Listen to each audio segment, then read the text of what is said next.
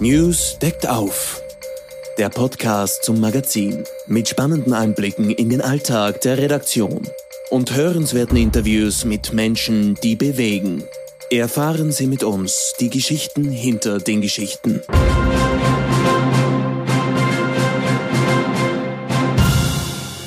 Hallo und herzlich willkommen. Mein Name ist Katrin Gunneritz, ich bin die Chefredakteurin. Schön, dass Sie zuhören.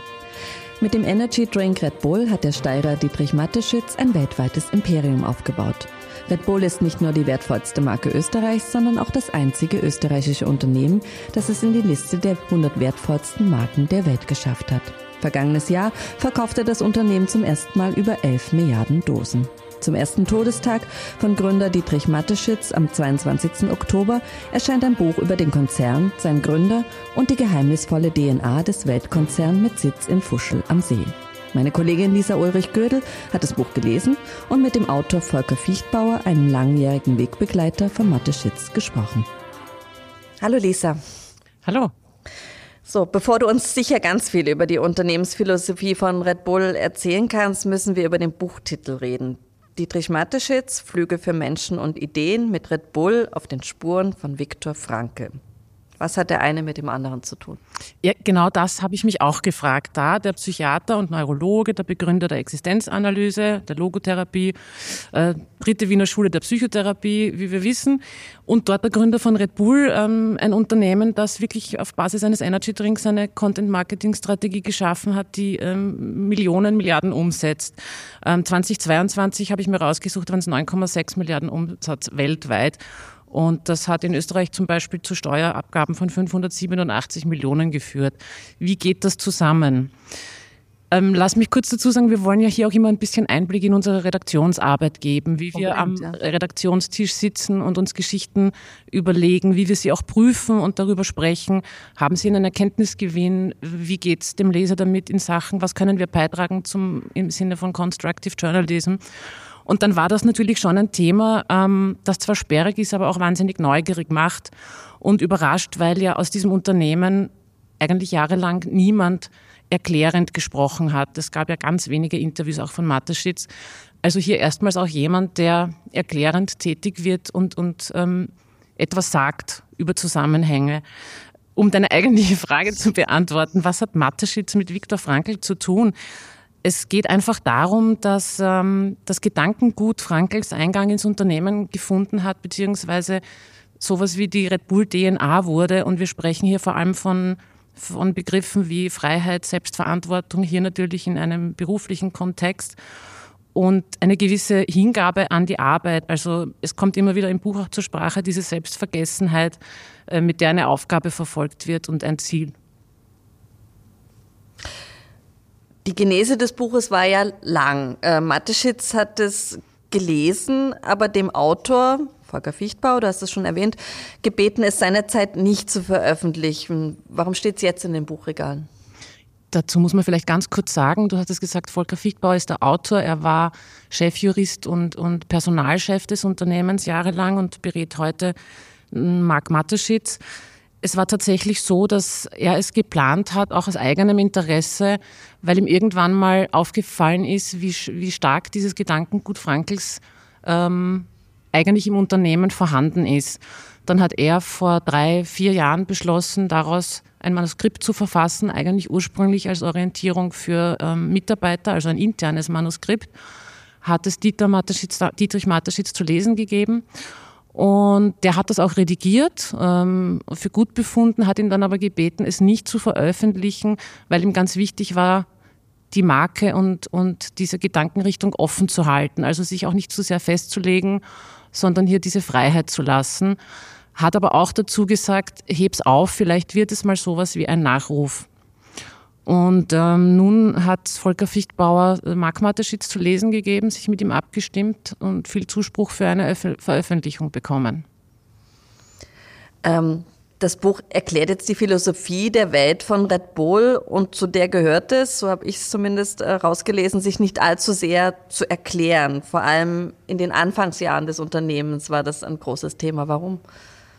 Das war tatsächlich ähm, beeindruckend. Ich habe jetzt auch noch ein bisschen drüber nachgedacht, wie, wie es mir damals gegangen ist, so als Heranwachsende, als Red Bull auf den Markt kam Und es war tatsächlich ja überraschend, weil in dieser lauten Werbewelt plötzlich ein Produkt kommt, das ähm, sich gar nicht aufdrängt. Also natürlich war die Werbung massiv, aber nie aufdrängend sozusagen.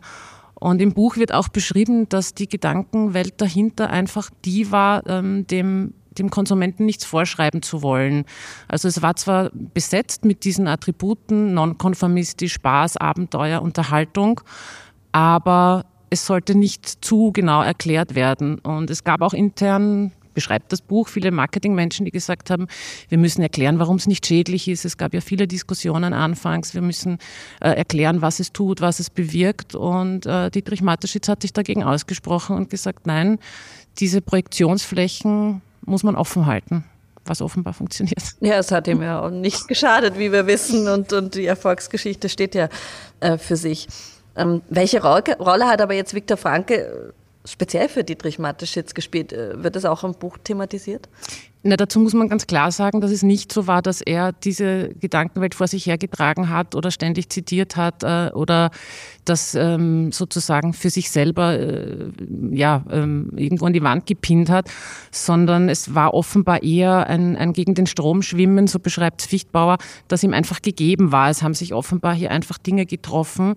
Äh, Frankl war der Philosoph, Mateschitz war der Unternehmer und Mateschitz hat ähm, aus einem Veranlagung heraus auch aus diesen, nach diesen Prinzipien gelebt, hat aber schon auch, ähm, während er an der Hochschule für Welthandel damals studiert hat, ähm, Frankel-Vorlesungen besucht, hat sich also schon auch mit dieser Gedankenwelt ähm, sehr beschäftigt. Mhm. Eine typische Aussage von Mateschitz war laut Autor Fichtbauer, wo immer fünf Leute zusammenstehen, ist mir das suspekt. Individualismus hat ihm nach eine ziemlich große Rolle für ihn gespielt. Inwieweit hat sich das geäußert? Das kann ich jetzt natürlich auch nur aus den Gesprächen aus und aus dem Buch heraus, Buch heraus ähm, ähm, mutmaßen. Ähm, es ist natürlich ein, ein Statement ähm, gegen den Konformismus, das er ja gelebt hat. Es ist ähm, ein gegen den Kamm scheren, so beschreibt es der Autor, das ihm offenbar naturgegeben war, ähm, alles zu hinterfragen. Äh, er hat ja auch die, das Getränk damals gegen die Markttests, das fand ich besonders spannend, eingeführt. Es gab offenbar ähm, Fokusgruppen, wo der Geschmack analysiert wurde und nicht gut angekommen ist, wo andere Unternehmen sagen würden, naja, das geht sich dann nicht aus. Das war aber egal, kam trotzdem auf den Markt und ist, wie wir wissen, bis heute äh, eine Erfolgsgeschichte. Ähm, und wir sehen ja auch im, als Ergebnis in dieser Red Bull-Welt. Es werden ja immer wieder ähm, mutige Ideen verfolgt, Ideen, wo man auf dem ersten ähm, Gedanken sagt, das, das funktioniert nicht, was soll das? Er hat zum Beispiel ja auch als ersten Sportler Gerhard Berger ähm, verpflichtet, der damals ein Jahr in der Formel 1 1985 hinter sich hatte. Ähm, und das ist dann weitergegangen. Gegen internen Widerstand hat er die Nachwuchsakademie ähm, von ähm, Red Bull Salzburg fußballmäßig begründet. Wir kennen die Erfolgsgeschichte. Und gerade jetzt, während wir, hier sprechen, ähm, ist zwei, drei Kilometer weg von uns ein, ein Konzert im Entstehen, wo Österreichs erfolgreichste Popkünstler Christopher Seiler, Daniel Fellner und Paul Pizzerra eine Red Bull, Red Bull Show 100 auf die Beine stellen, wo sie in einem Container 100 Stunden lang ein Konzert vorbereiten, das am Samstag ähm, über die Bühne geht. In Wien. In Wien, obwohl es noch nicht mal ein, ein Album gibt oder genug Songs für so ein Konzert. Also das sind einfach immer wieder mutige Ideen gegen den Konformismus. Aber er war auch ein großer Verfechter davon, dass die Leute ein, ein Ziel vor Augen haben und, und, und Selbstverantwortung und Gestaltungswillen übernehmen, oder? Natürlich, diese Wichtigkeit des Ziels ähm, wird im Buch wissenschaftlicher erklärt, als ich das jetzt ähm, kann. Ähm, warum ist das Ziel wichtig? Eine kurze Antwort wäre, wie es ich verstanden habe, weil Geld nicht zufrieden macht, weil Geld auch ähm, im Unternehmen immer gesehen wurde als Mittel zum Zweck, als Werkzeug und weil es ein Ziel braucht, um diese Hürden zu überwinden, was ja dann auch zu dieser Zufriedenheit führt, wenn man etwas geschafft hat, wenn man etwas überwunden hat. Ähm, Im Interview, ich habe ja schon ein bisschen reingelesen, das News erscheint jetzt am Freitag, heißt es, dass Mateschitz immer wir und nie ich gesagt hat und das aber auch immer mit einer gewissen Erwartungshaltung an die Mitarbeiter äh, geknüpft hat. Ähm, ich vermute, mit Ja-Sagern konnte er nichts anfangen. So habe ich das auch verstanden.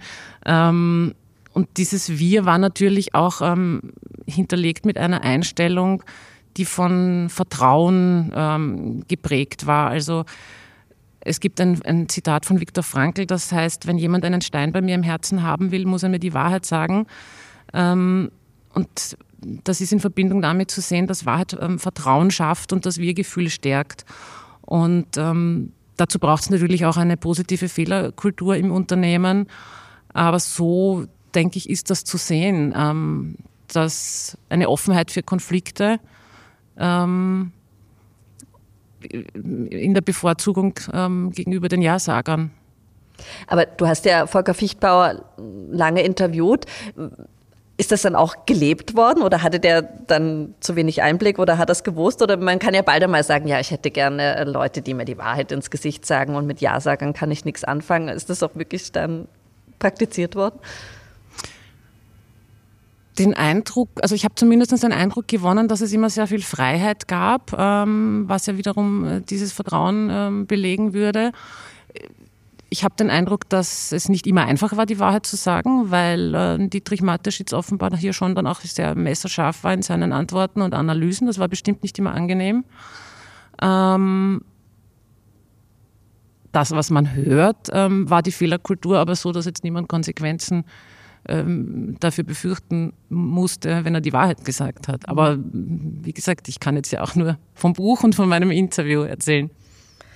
In diesem Interview fragst du ja auch, ob Red Bull eine Männerwelt ist, die angesichts der aktuellen feministischen Bewegung überdacht werden muss. Welche Antwort hast du denn da bekommen? Ja, das fand ich ein, ein spannendes Thema. Zumal es eine Statistik gibt vom ähm, deutschen Statista aus dem Jahr 2022, die besagt, rund 7,7 Millionen ähm, Leute, die Energy Drinks getrunken haben, waren männlich und nur rund 3,7 Millionen weiblich. Ähm, die Antwort auf meine konkrete Frage war ein bisschen eine wissenschaftliche, weil sie halt beleuchtet hat, dass es eigentlich nicht nur um Feminismus geht, sondern prinzipiell haben Affirmative Action nennt sich ähm, der Begriff für, für diese Bewegung, in der eben die Gesellschaft in immer kleinere Segmente aufgeteilt wird, die ja alle wichtig ähm, genommen werden wollen und, und Prioritäten haben wollen. Und wenn man das wieder runterbricht auf Frankls Einstellung zum Individuum, wo man den Menschen sieht als das, was er sein kann und nicht als das, was er ist, äh, ist Red Bull natürlich, äh, wie es Fichtbauer sagt, kein ähm, Männerkonzern, sondern das Individuum zählt. Mhm. Ähm, vielleicht ähm, muss man es so zum Schluss bringen, dass, dass ähm, das natürlich eine Abbildung der Gesellschaft ist, in der äh, die Werte, die Red Bull vertritt, wie Spaß, Abenteuer, Unberechenheit, Un Unberechenbarkeit, Nonkonformismus natürlich gesellschaftlich gesehen noch immer Werte sind, die eher männlich konnotiert sind. Also und wenn man die Statistik liest, ist es dann halt eher kein Frauenprodukt. Genau, aber als solches eben Abbildung ja. ähm, der Gesellschaft und weniger äh, einer, einer Konzernstrategie. Hm. Jetzt war ja äh, Dietrich Mateschitz bei uns immer so ein bisschen der große Unbekannte. Es gibt wenig äh, Fotomaterial von ihm. Er hat sich wenig öffentlich geäußert. Interviews habe ich, wenn überhaupt, im größeren Stil nur ähm, im Fußball äh, so im Hinterkopf. Ähm, ich komme ja aus Leipzig, er war, hat ja mit Red Bull, nein, nicht Red Bull Leipzig, RB Leipzig, Rasenballsport Leipzig. Leipzig. Jetzt wäre ich ja fast in eine Falle getappt.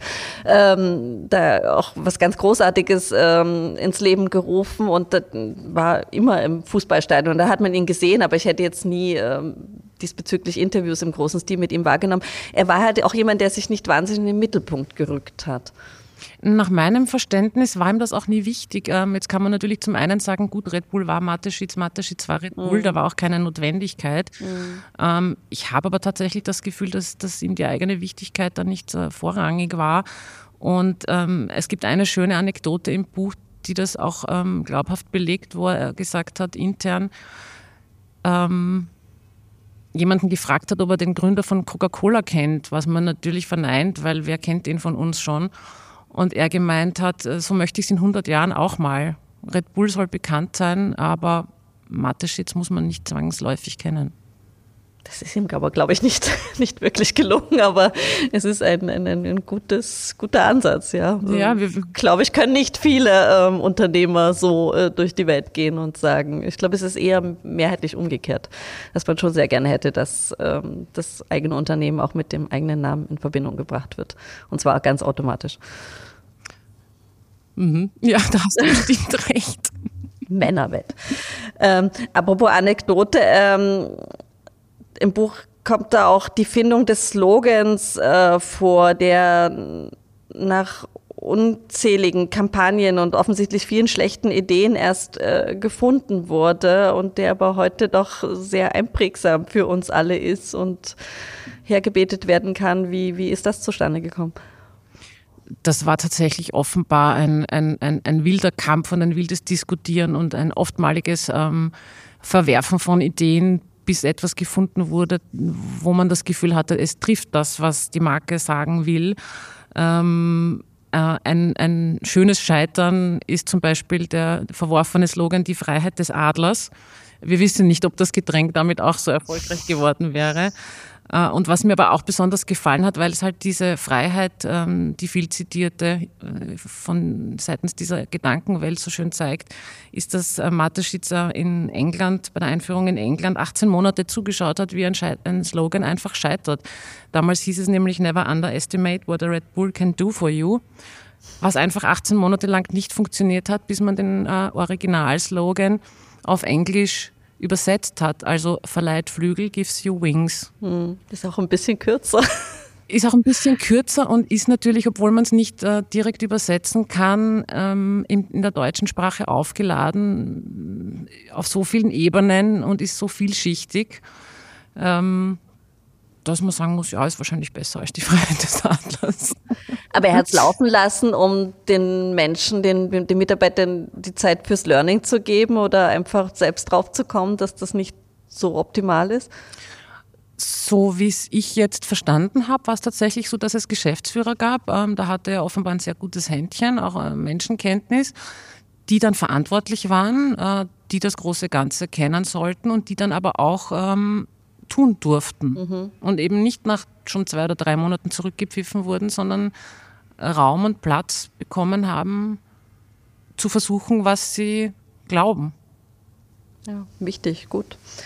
Ähm, schaut's drauf, dass die Leute bescheiden bleiben. Für das Zitat ähm, hast du dich äh, für deine Headline im Interview entschieden. Warum war das Mathe-Schitz wichtig und warum war es dir wichtig, dass das die Headline wird? Es war mir auch wichtig, dass es die Headline wird, weil es ähm, vielleicht ein bisschen überrascht angesichts eines ähm, Konzerns, der ja immer nur mit Millionen, Milliarden äh, assoziiert wird. ähm, und weil es vielleicht auch überrascht, dass im Unternehmen das einfach nicht gerne gesehen wird, wenn jemand irgendwie glaubt, er, er arbeitet jetzt auch nur hin, hier, weil er dann eine bestimmte Wichtigkeit hat, sondern das Buch eben auch gerade versucht zu erklären, dass es gerade darum gar nicht geht ähm, weil es dann natürlich sofort wieder diese narzisstische Selbstverwirklichung ist, die den Blick aufs, aufs Ziel verstellt. Und das fand ich dann schon spannend, diese Bescheidenheit im Titel zu haben. Mir gefällt auch sehr gut. Ähm, Dietrich Mateschitz kämpfte drei Jahre lang um die Zulassung seines Energy Drinks. Der Rest ist Geschichte. Wir haben es ein bisschen angerissen. Ähm, heute liegt der Pro-Kopf-Konsum von Red Bull, habe ich nachgeschaut, in Österreich statistisch bei 35 Dosen im Jahr. Also meine Konsumbilanz liegt diesbezüglich bei null. Aber spannend ist das ganze Lebenswerk und das Unternehmenswerk, aber auch für Nichtkonsumenten. Und da belassen wir es jetzt einfach mal. Liebe Lisa, ich danke dir für spannende Einblicke. Danke, Katrin was Leserinnen und Leser außerdem im aktuellen News erwartet. Vom AWD-Keiler zum Millionär. Teil 2 der Serie rund um die Signa-Gruppe von Renny Benko, die gehörig in Turbulenzen geraten ist. Wie tickt der Immobilienjongleur und was treibt ihn an? Ein Rückblick auf die Anfänge.